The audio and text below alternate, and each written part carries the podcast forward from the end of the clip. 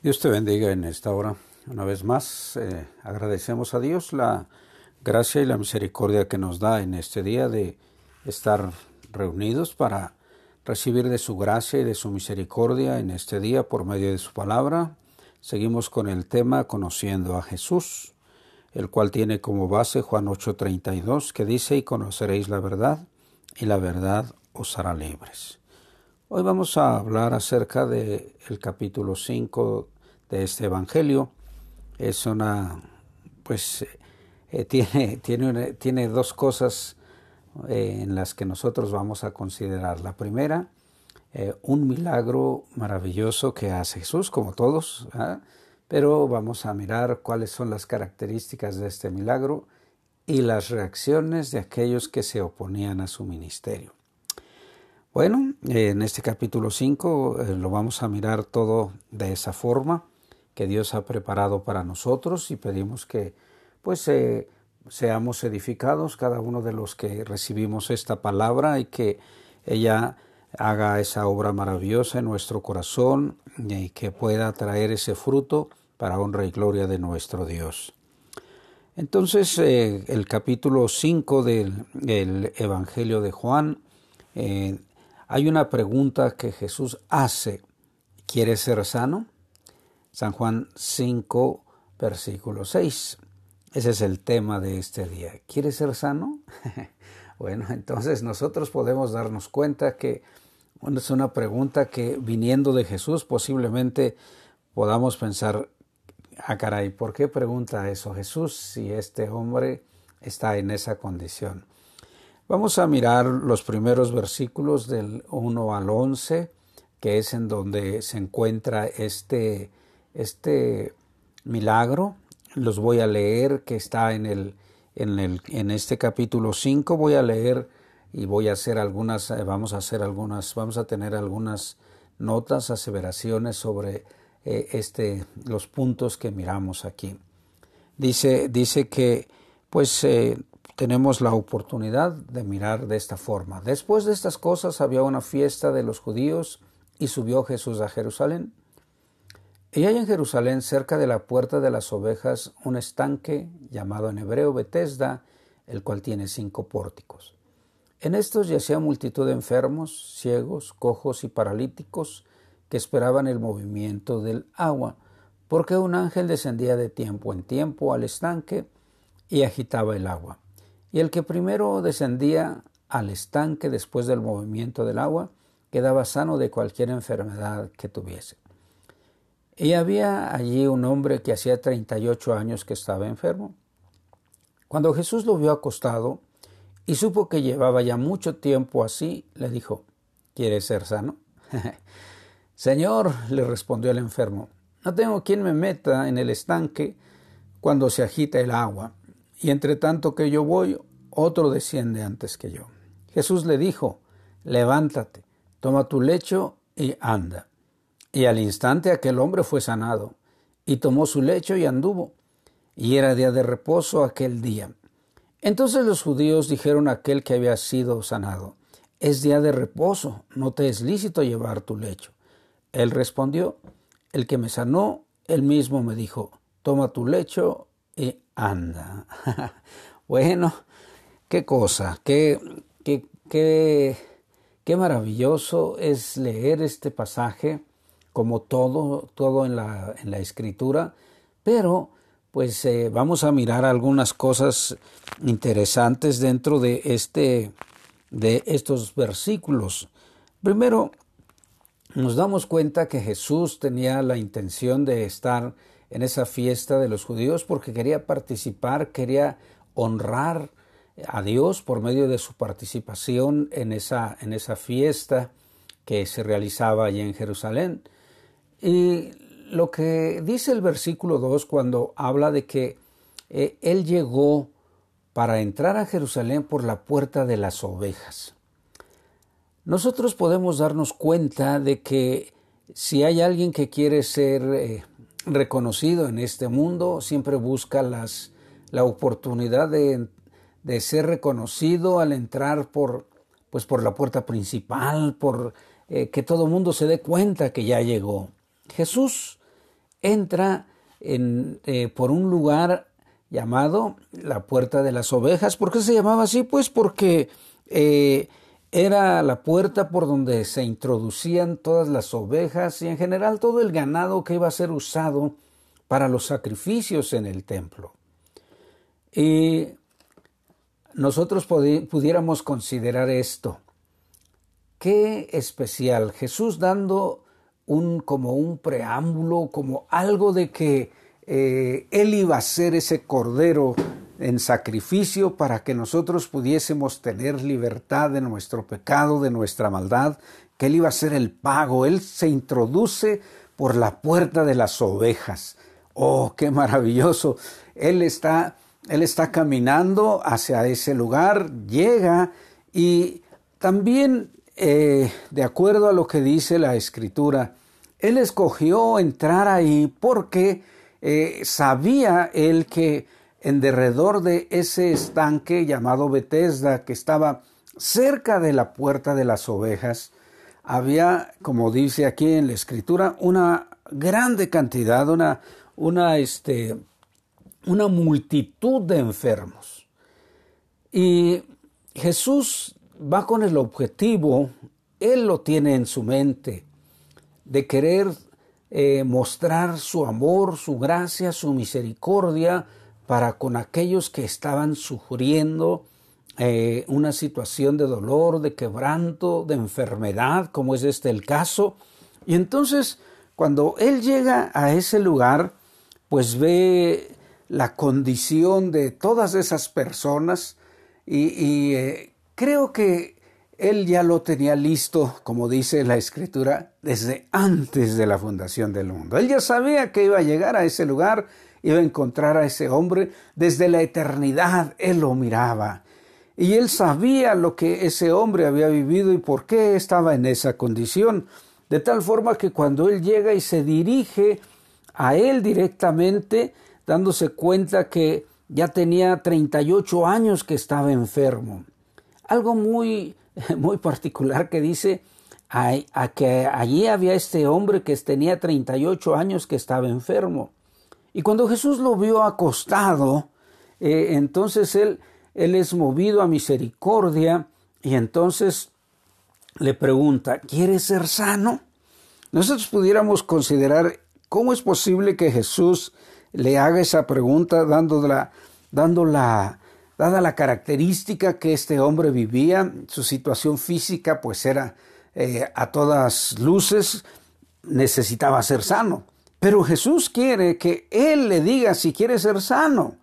Muchas ocasiones nosotros podemos pensar, ¿por qué Jesús pregunta esto? ¿Por qué? Pues porque Él conoce lo profundo de nuestro ser. Y hay algo que, yo quiero que tú pienses en este momento. ¿Alguna ocasión tú, tú has pensado que, que tal vez Jesús no quiera que, que, tengas respuesta a esa necesidad por la cual has estado orando durante un tiempo, bien sea que, que, tengas una necesidad de economía o bien sea que estés de salud o, no sé, cualquier necesidad que, que, tú pienses, ay, creo que Jesús no, no me está escuchando, no me está, eh, no, no me está atendiendo.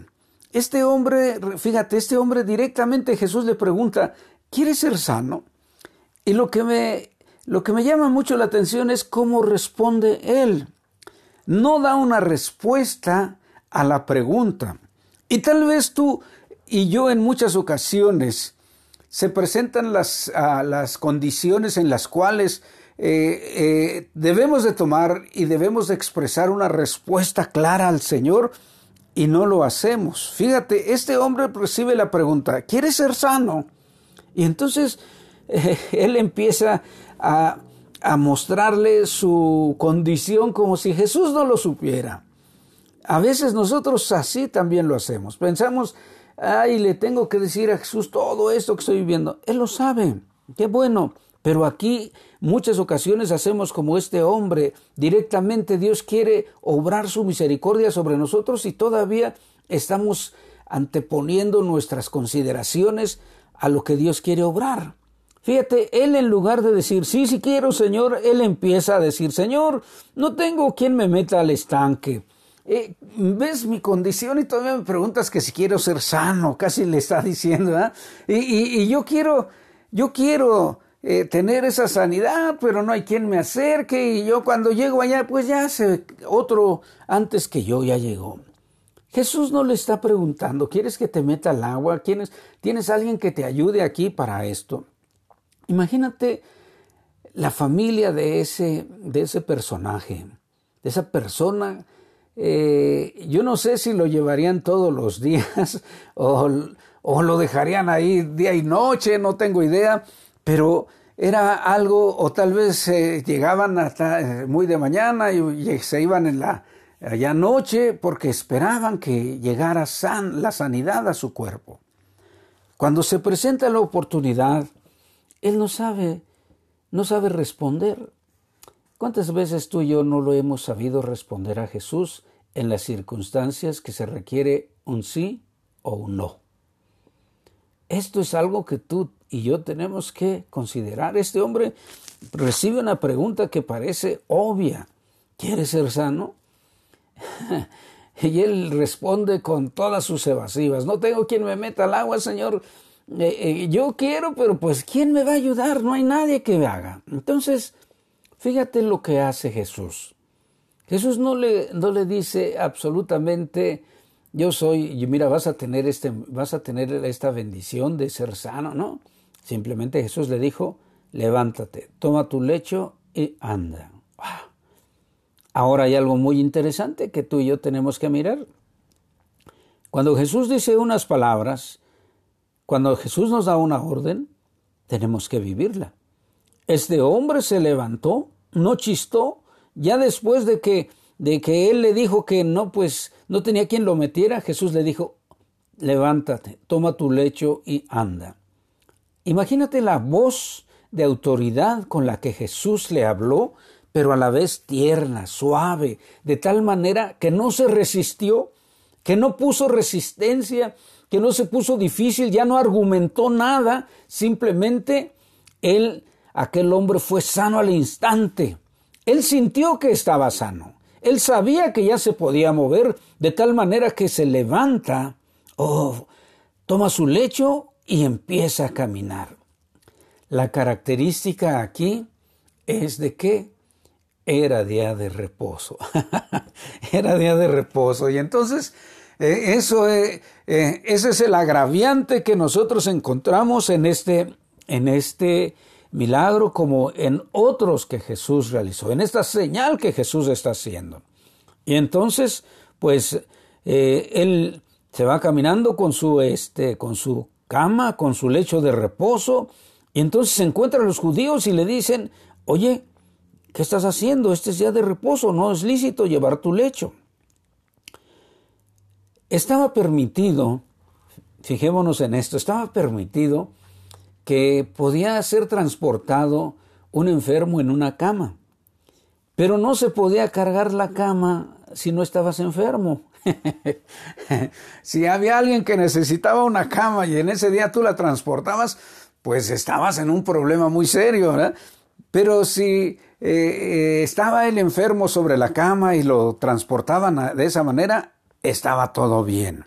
Pero la, la, situación aquí es que este hombre había recibido las indicaciones y es la respuesta que les da a los judíos. No, no, sabes, les dicen ellos, no sabes que tú no puedes hacer esto, no te es, no te es lícito, no puedes andar cargando tu cama aquí, ese es un día de reposo, no tienes por qué hacer eso.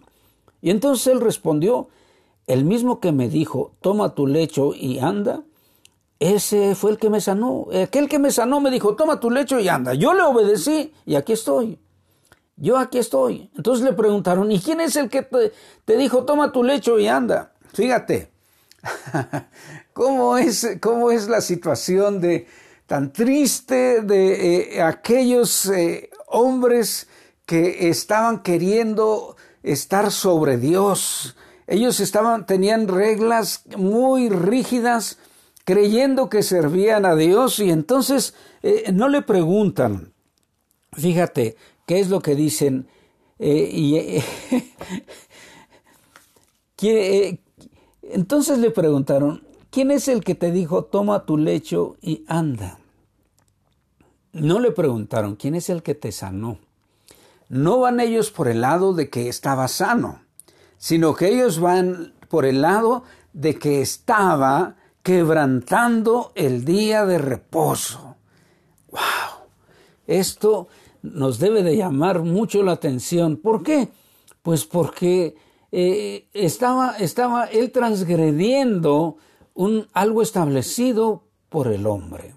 Ellos simplemente estaban muy preocupados de que no debería de cargar su lecho, en lugar de que estuvieran felices de que había un enfermo menos, de que había alguien que sufría, una persona que dejaba de sufrir la situación de enfermedad que él vivía, ellos están muy molestos porque está cargando su cama cuando no la debe de andar cargando.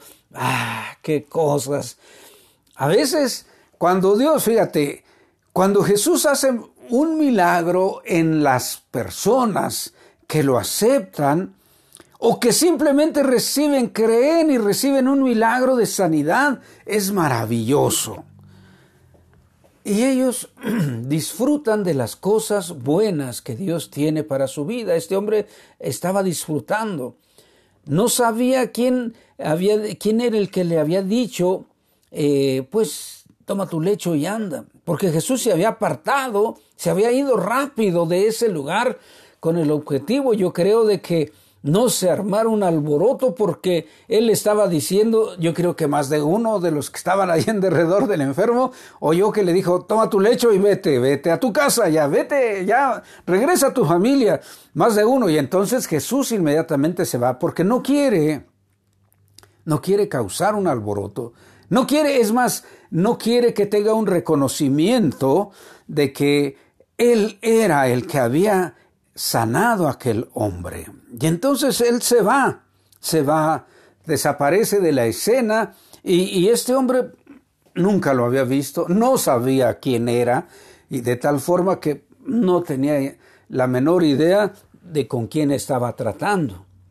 Pero después de, un, tiempo más adelante, dentro de ese mismo día, Jesús le halló en el templo y le dijo estas palabras. Mira, ¿Sabes qué? Hay algo muy interesante que quiero que sepas. No has sido ya sanado. No peques más para que no te venga alguna cosa peor. Ya has sido sanado. Quiere decir entonces que pues había Jesús sabía que él había pecado. Y hay cierta correlación con aquel con aquel eh, aquel hombre que bajaron de, de, la, de, la azotea sus amigos y que Jesús le dice, tus pecados te son perdonados. Y entonces eh, empezaron a pensar, bueno, ¿y este qué? ¿Por qué perdona pecados? Y entonces, para que sepan que el Hijo del Hombre tiene autoridad, levántate, toma tu lecho y vete. ¿Sabes una cosa? Nosotros podemos darnos cuenta que Jesús se dirige a este hombre y le dice, ha sido perdonado, no peques más. Es muy posible que la enfermedad que él estaba padeciendo durante todos esos años hubiera sido provocada por una cuestión de pecado, de maldad. Porque Jesús le dice muy claramente, para que no te venga alguna cosa peor. Entonces nosotros podemos mirar aquí el amor y la gracia que Jesús tiene para aquellos que están necesitando de su presencia, de su bondad y de su misericordia. Este milagro trastorna, trastorna a la ciudad, trastorna a los judíos, porque ellos inmediatamente, este hombre que no sabía cuál era la situación de Jesús para con los judíos, ni los judíos para con Jesús, va y les dice, ya sé quién es el que me sanó, se llama, es Jesús, se llama Jesús, el que me había sanado. Y entonces, pues, la causa, ¿qué, qué sucede? Empieza, se desata una persecución en contra de Jesús. Y mira, el, el resto de este capítulo, hay tres cosas eh, que así muy importantes que en las que pudiéramos dividir ya del versículo 19 hasta el final, que es el 47, de cómo Jesús utiliza esta persecución que se viene en contra de él para mostrarles que había necesidad de que se dieran cuenta quién era él, porque el que honraba al Padre honraba al Hijo. Y eso ahorita lo vamos a mirar. La segunda cosa que, él, que Jesús quería que se dieran cuenta es que el juicio y la, vida y el juicio vienen por medio del Hijo de Dios. Y que Jesús no aceptaba testimonio de ningún hombre, sino solamente del Padre. Y para finalizar, él, él dice que, pues, no, él no recibe gloria de los hombres y les dice a los judíos, hay quien les acuse. Ahorita lo vamos a mirar. Entonces, pero son esas tres cosas fundamentales que había que que el hijo honraba al padre y el padre honraba al hijo. Los versículos del 19 al 23 habla, Jesús empieza a hablarle a esos judíos que estaban molestos porque aquí estaban molestos no porque el hombre estuviera sano, sino que estaban molestos porque quebrantaba el día de, el día de descanso. No le, no le era permitido. Y entonces Jesús les da una, una enseñanza, una lección muy seria en estas tres partes. Y mira, quiero que veas cómo dice del versículo 19. Él, él habla, él, en el versículo 17, vamos a empezar. Jesús respondió, mi padre hasta ahora trabaja y yo trabajo. Por eso los judíos aún más procuraban matarle porque no solo quebrantaba el día de reposo, sino que también decía que Dios era su propio Padre, haciéndose igual a Dios. Y entonces Jesús les responde y les dijo, de cierto, de cierto os digo, no puede el Hijo hacer nada por sí mismo, sino lo que ve hacer al Padre, porque todo lo que el Padre hace, también lo hace el Hijo igualmente. Ah, Jesús miraba a su papá hacer las cosas y él las hacía. Porque el Padre ama al Hijo y le muestra todas las cosas que él hace y mayores obras que éstas le mostrará de todos, de, de modo que vosotros os maravilléis. Porque el Padre levanta a los muertos y les da vida, así también el Hijo del Hombre a los que quiere da vida. Ah, fíjate en esto. Jesús ya estaba hablando acerca de que Él él estaba listo para darnos vida. No solo vida espiritual, sino aún vida física, porque más adelante vemos cómo Él, él resucita a Lázaro. Así como el Padre dice, eh, el Padre levanta a los muertos y les da vida, así también el Hijo a los que quiere da vida. Aquí hay dos significados muy grandes. El significado espiritual. Estaba diciendo, ustedes están muertos espiritualmente. Qué cosa tan seria. Pero ellos, ellos ignoraban toda esa situación. Ellos estaban ignorantes de todo eso. Estaban molestos simplemente porque no guardaban el día de reposo. Y aquí Jesús les está mostrando que el Padre no reposa. No deja nunca de trabajar. Y entonces el Hijo tampoco nunca deja de trabajar porque el ejemplo del Padre lo sigue el Hijo. Nosotros aprendemos aquí, entonces que siempre tenemos que estar haciendo la labor a la cual nuestro papá nos ha escogido y nos ha enviado. ¿Para qué? Para que todos honren al Hijo y como honran al Padre, el que, me, el que no honra al Hijo no honra al Padre que le envió. Entonces fíjate en esto, Jesús les está diciendo en esta parte que Él hace las obras que su Padre le indica que haga y que Él honra a su Padre haciendo esas obras y que entonces ellos tienen la oportunidad de honrar al Padre por medio de honrar, de creer que Él es el Hijo de Dios. Pero, pues no, no, no había claridad en su mente, en su corazón, de tal forma que ellos persisten en eso. Y Jesús, Jesús insiste, sigue dándoles, sigue dándoles a entender que la hora viene y ahora es cuando los muertos oirán la voz del Hijo de Dios y los que oyen vivirán. Ah, les está recordando los muertos espirituales cuando oyen al Hijo, inmediatamente vienen a vida cuando lo aceptan. ¿Sabes una cosa? Cuando dice, porque el Padre tiene vida en sí mismo, como el Padre tiene vida en sí mismo, así también ha dado al Hijo el tener vida en sí mismo. ¿Y se acuerdan que Jesús dice que Él es, Él es la vida, Él es el pan de vida, Él es el agua de vida. Oh, entonces Él y da vida a aquel que le acepta. Entonces nosotros podemos darnos cuenta que hay, alguien que, que está listo para darnos las cosas que necesitamos. Él les hace claro esto. No puedo yo hacer nada por mí mismo, según oigo, así juzgo. Y mi juicio es justo, porque no busco mi voluntad, sino la voluntad del que me envió, la del Padre. Jesús da vida, pero también Él está listo para juzgar en el día final. Está listo para juzgarnos.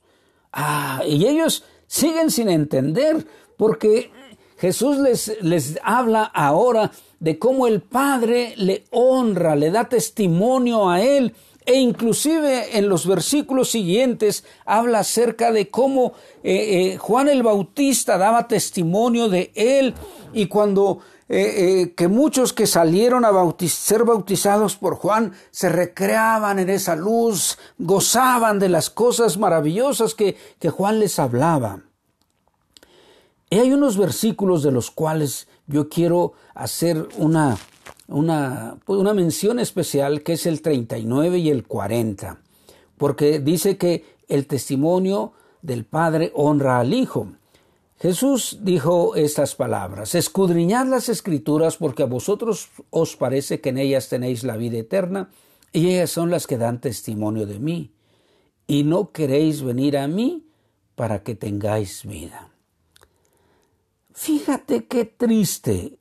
El pueblo judío estaba sabido de que escudriñando las escrituras podían darse cuenta de que el Mesías estaba por venir.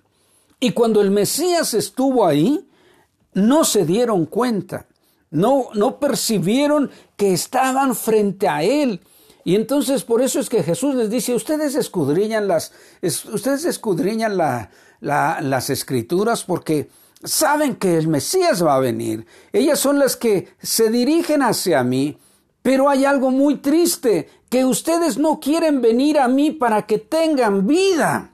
Oh, qué tremendo es esto el no, no es suficiente conocer la escritura, no es suficiente saber eh, manejar la Biblia, no es suficiente eh, tener conocimiento de los lenguajes eh, en los que fue escrito. No, dice que si nosotros nos damos cuenta hacia dónde apunta todo aquello desde el inicio, desde la creación, que apunta hacia el Hijo de Dios y vamos a Él, tendremos vida.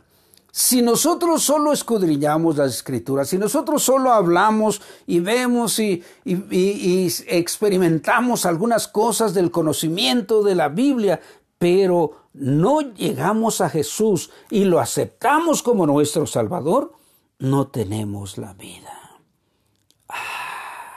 Les está diciendo, ustedes, ustedes están eh, muy, eh, muy ensimismados buscando, están muy compenetrados, están allí eh, guardando todo este tiempo, buscando a qué horas viene el Mesías. Y ahí estaba el Mesías. Y él por eso les dice, no quieren venir a mí para que tengan vida. Ah, qué tristeza, que a veces Jesús nos pone todo al alcance y nosotros los seres humanos desdeñamos los regalos que Jesús nos quiere dar. Primero, el de la fe, la libertad de nuestro pecado, de nuestra maldad, cuando lo aceptamos, que estábamos muertos en nuestro pecado y en nuestra maldad, pero Él murió para darnos esa vida. Y nosotros no somos capaces de darnos cuenta. Pensamos, así estamos bien, el ser humano es así esos judíos que estaban persiguiendo a Jesús en, esos en ese día, en esos días, en ese tiempo, pues no se dieron cuenta que Jesús quería transformar su vida. No se dieron cuenta de que era el momento de ser bendecidos por Dios. Y entonces, a hoy pasa lo mismo. Tú puedes hablar con mucha gente, pero esas personas con las que hablas en muchas ocasiones están como estos hombres estaban. Estaba velada su mirada. No podían mirar lo que el Señor, que el Señor estaba frente a ellos y que estaba su gloria para poder manifestarse en ellos. Y no lo recibieron. No le dieron oportunidad de que llegara a su corazón y los transformara.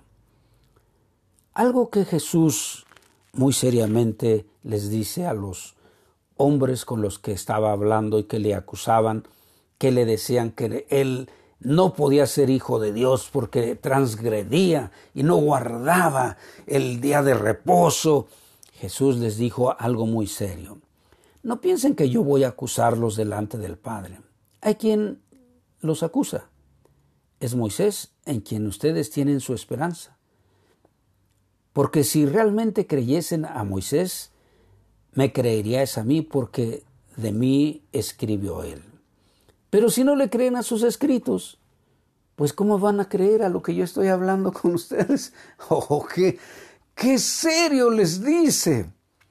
Y no, no se dieron cuenta que era el Mesías. Hoy mucha gente está en esa condición. Busca, quiere tener las cosas buenas de Dios, está buscando formas, métodos para poder tenerlo, cuando realmente la única manera de tener la dicha, la gracia de la vida eterna es por medio de la fe en Cristo Jesús, ese regalo que Dios nos ha dado, esa gracia abundante de creer en Él, de aceptarlo y ser transformados por su amor y su misericordia. Todo esto es porque Él sanó a aquel hombre que estaba cojo. Aquel hombre que estaba, bueno, eh, no, no dice que estaba cojo, estaba acostado. Quién sabe qué es, que eh, estaba semi-paralizado, no tengo idea. Pero cuando Jesús lo sana, todo se transforma en Él. Lo triste es que aquellos que decían que querían servir a Dios no se dieron cuenta de que con quién estaban hablando. Y él les dijo, yo no recibo, yo no recibo gloria de los hombres. El Padre es el que me glorifica. Y eso les molestó enormemente. A veces nosotros los seres humanos buscamos muchas maneras de acercarnos a Dios, pero no es la correcta. La única correcta es por medio de Jesús. Y en este día, si tú que me escuchas por primera ocasión, eh, ¿Quieres que Jesús venga a tu corazón? ¿No quieres que tu, tu vida esté eh, solo eh, guiada por cosas que tienes que hacer externamente, sino que necesitas a Jesús en tu corazón? Hoy es día que le puedes pedir perdón y le puedes invitar a que llegue a tu corazón, lo limpie, te transforme y te dé esa nueva vida. Porque Él quiere hacer eso. Él tiene ese regalo para ti, Él tiene esa bendición para ti. Solo falta que tú hagas caso como aquel hombre que le dijo, levántate, toma tu lecho y anda. Entonces hoy Jesús te dice, estoy tocando a tu puerta, déjame entrar, a esa puerta de tu corazón, déjame entrar. Quiero que seas libre de tu pecado, de tu maldad y que tengas vida eterna. Te invito a que lo hagas. Voy a orar por ti. Si tú aceptas ese, ese regalo en este día, yo voy a orar pidiendo al Señor que te bendiga y te guíe a vivir las cosas que Él tiene. Padre, gracias por esta oportunidad que nos das de poder poner en tus manos a estas personas que hacen su arreglo de amistad contigo a través de aceptar a tu Hijo Jesús como su Salvador. Que su sacrificio que Él realizó en la cruz del Calvario trae el beneficio de la vida eterna, de ser limpios y que tú obras tu misericordia en cada uno de los que aceptamos ese sacrificio. Tómalos a tu especial cuidado y guíalos a vivir las bendiciones que tienes preparadas para cada uno de ellos. Señor, te ruego que bendigas a todo tu pueblo y que siempre estemos atentos a darnos cuenta cuando Él quiere manifestarse en nosotros y a través de nosotros, porque la gente está esperando eso, que nosotros nos manifestemos Ser como Cristo es nuestro objetivo. Que nosotros vivamos esa actitud para bendecir a todos aquellos que nos esperan. Amado Dios, en tu Hijo Jesús, te pido todo y quedamos en tus manos. Amén.